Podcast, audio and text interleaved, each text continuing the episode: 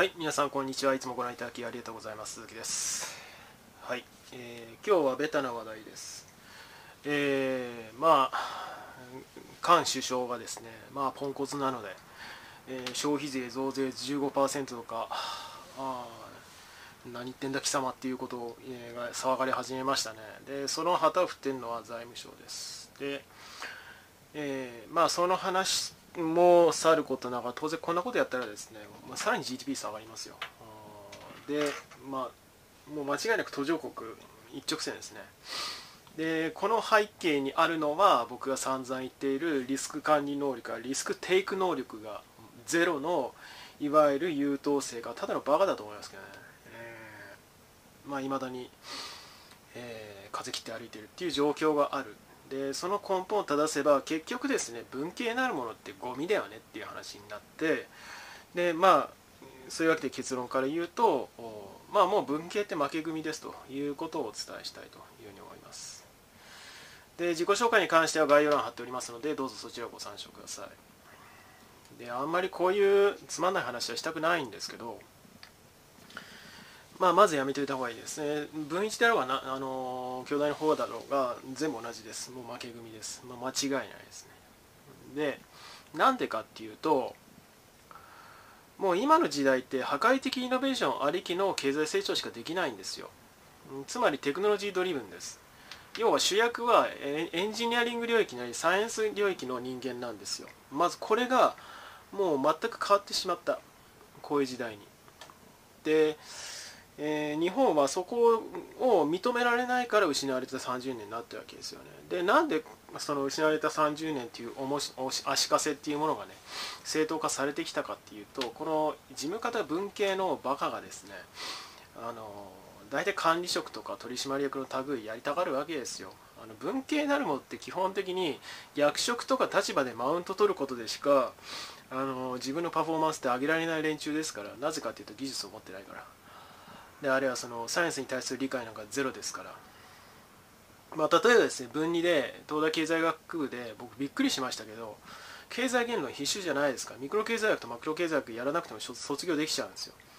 で文1に関してはもうロースクール行けば別にあんなもんどうでもいいですから。であの法の研究っつったって、まあ、別にそんなんやりたきゃあのマスターでも博士でも取りに行きゃいいわけでそんなね学士の頃から学士でその専攻してましたって言ったって何の役にも立ちませんよ。で、えーまあそういうことがあったりするわけです。ただしあのその芸術領域とかアートの領域に関しては僕は価値があると思いますよ。要はあビジネスの領域においてあれ経済成長っていう文脈から分一分二っていうのはもうゴミなので解体した方がいいってことです。で、あのー最近言ってませんでしたけど経済学って基本的にサイエンスの領域です。ソーシャルサイエンスです。でその経済学をサイエンスたらしめているものは統計学です。ところが今言った通りですよ。分になるものってあの慶応の経済あたりもそうですけど数学やらなくてもいけちゃうんですよ。ゴゴミみたいなスコアしか取れなかったとしても。もうこの時点でダメなんですよね、うん、もうバカでも入れるっていう。であとはマウントその肩書き東大卒の肩書きでマウント取れればとりあえず仕事を得られる OK みたいなそういう世界をずっと作ってきちゃったわけですよ日本では。で当然ながらこんなもんですね。外資では全く通用しませんから。で、えーまずそういう話があります。でそのじゃあ法学部に関してはそんな感じで経済学にあ経済学に関してはそんな感じですね。なのでそのちゃんと勉強しようと思ったらエンジニアリング領域の、まあ、僕は金融工学専攻だってことを言ってますけどもこっちをやってください。嫌でも数学やりますから最低限ね。まあ線形代数解析、えー確率論これらの基礎っていうものも合わせて統計学や、えー経済言論なんかと含めて金金融金融のなんかあれだけやってたら何の役にも立ちませんから。ただのバカでもできできますからなその中途半端な関連化した知識の集合体ですから。でしかもそれって全然実用性ないですから。要は無駄ってことですよほぼ。まあそんな話もあるよねみたいな。そんぐらいなんですよ。結局サイエンスが身についてないと検証ができませんから。でビジネスと商売になるものの違いっていうのは検証できるかどうかこれは言ってますよね、まあ、最近その言ってないかもしれないですけど。まあ2ヶ月に1遍ぐらいのペースは言ってるつもりなんだけどな。なので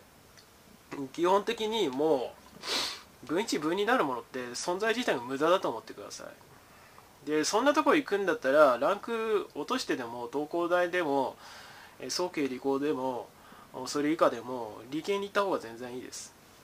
なぜかっていうとその役に立つものを身につくからです。役に立つというかイノベーションを起こしうる可能性があるものを身につけられるからです。それでも数学が嫌だとか苦手だとかですね。そういうヘラヘラした連中がですね V1 分に行ってマウント取りたがるからおかしなことになって今のこの30年になってるわけですよね。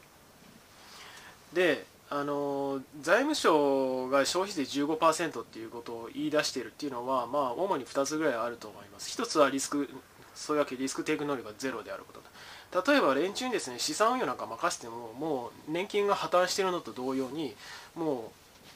う財産台無しにすると思いますよ国民の、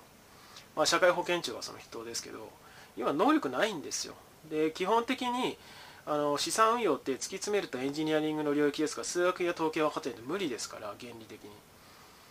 えー、まあそういうことですよね。その少額で手元のお小遣い程度ある個人が資産運用する上で切った貼ったでやる分には問題ないわけですけど巨額の資産運用っていうのはもうサイエンスの領域ですからそれ無理なんですよ。何回でも言います。もう能力的に無理なんです。バカだから。で、えー、そういう人間になりたいっていうんであればどうぞ文系なるものを言ってくださいっていう感じですよね。で女の子で資格を取れればいいっていうことであれば、まあ、例えばローなんかは、まあ、だいぶそれ僕はいいことだと思わないけどそのロースクールが乱立して取りやすくなった。で別に学部で法とか行く必要ない。わけですよ。で経済学だったらその今言った通りです。ちゃんと数学やってくださいやらないでで経済学出ましたみたいなのも何の役にも立ちませんから。っていうことです。で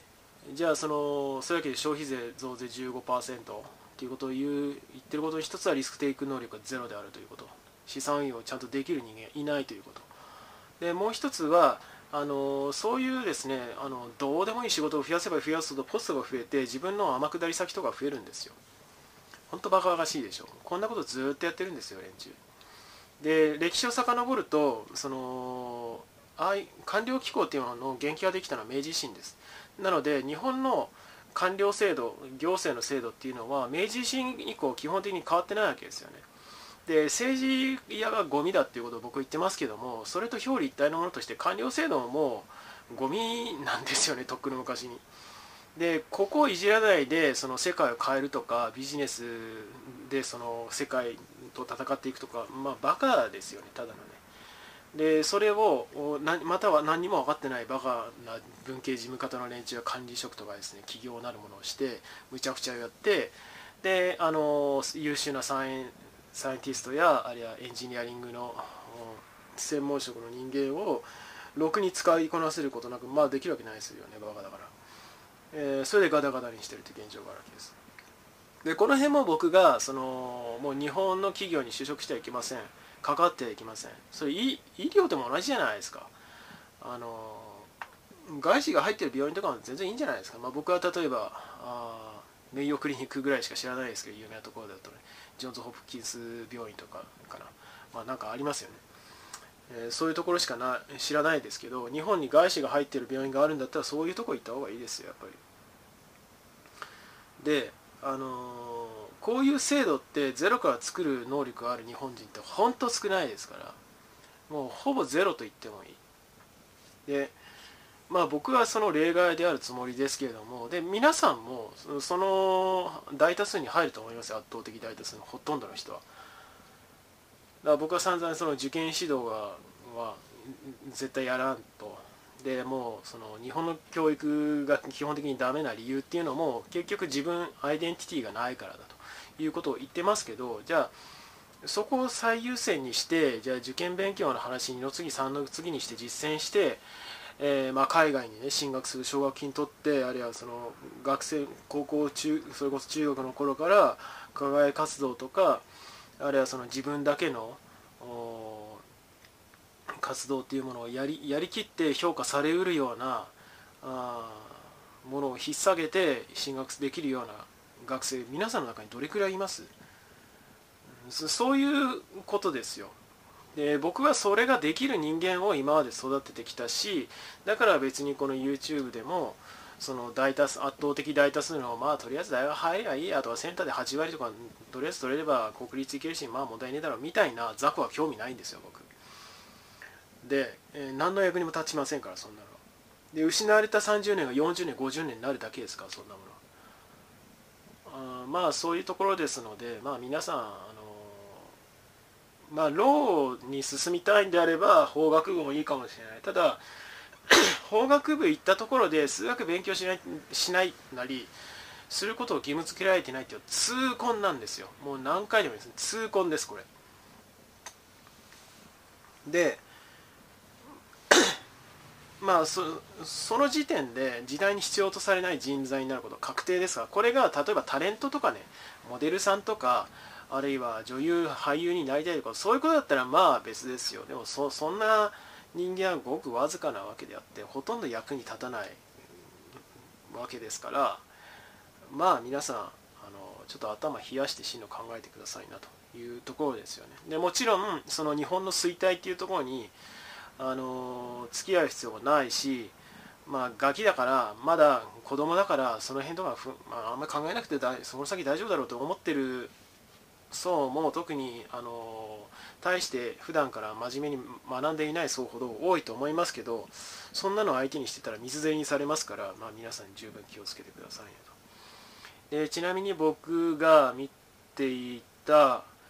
まあ、今ジョージアテックにいる子なんかはそれこそパランティアとかマクサーとかああいうところで、ま、マクサーはいるかな？パランティアいないみたいだけどマクサーでインターンしインターンしてるとか宇宙開発領域のあの企業ですよ。昔からにアメリカの企業の労保ですよ。政府とのつアメリカ政府との仕事をもう請け負ってますよ。とか、まあ、プリンストンに進学した子なんかはまあ今はなんか演劇とかやってるって言ってましたけどもまああのすでに、えー、ヘッジファンドかなんかでアルバイトなんかしてますよね。もう世界的に有名なところですよ、まあ、ブラックロックとかあブリッジウォーターとか聞いたことあるかもしれませんが皆さんね。もうそそんぐらいもう格差は起きてるわけですよ。で僕はそっち側に行ってほしい。あのまあそこまでは言わないけどももう矛先を間違えないでほしい。そのつまんない人間にならないように。惰性できれば生きるほどそうなりますから。で惰性で生きてきた結果あ1億総倒れになってるのが今回の消費税増税15%みたいな話ですよ。まあ僕はあそうですね、まあ、日本国民である以上、日本で生活している以上、消費税を払わなきゃいけないと思いますが、まあ、別に財務省解体の議論みたいな話っていうのはだもう今年から出てくると思いますし、まあ、そこにねちょろっとまあ同意するぐらいのもんですけど まあ僕はできることはもう今までやってきたかなというところもあれば、まあ、あとはなるべく一刻も早く、うんまあ、海外の永住権を取ってグリーンカードを取って、えー、まあ、引っ越したいなというようには思っているところですね。では最後になりますがよろしければチャンネル登録および高評価の方お願いできれば幸いです。では今回この辺で。バイバイ。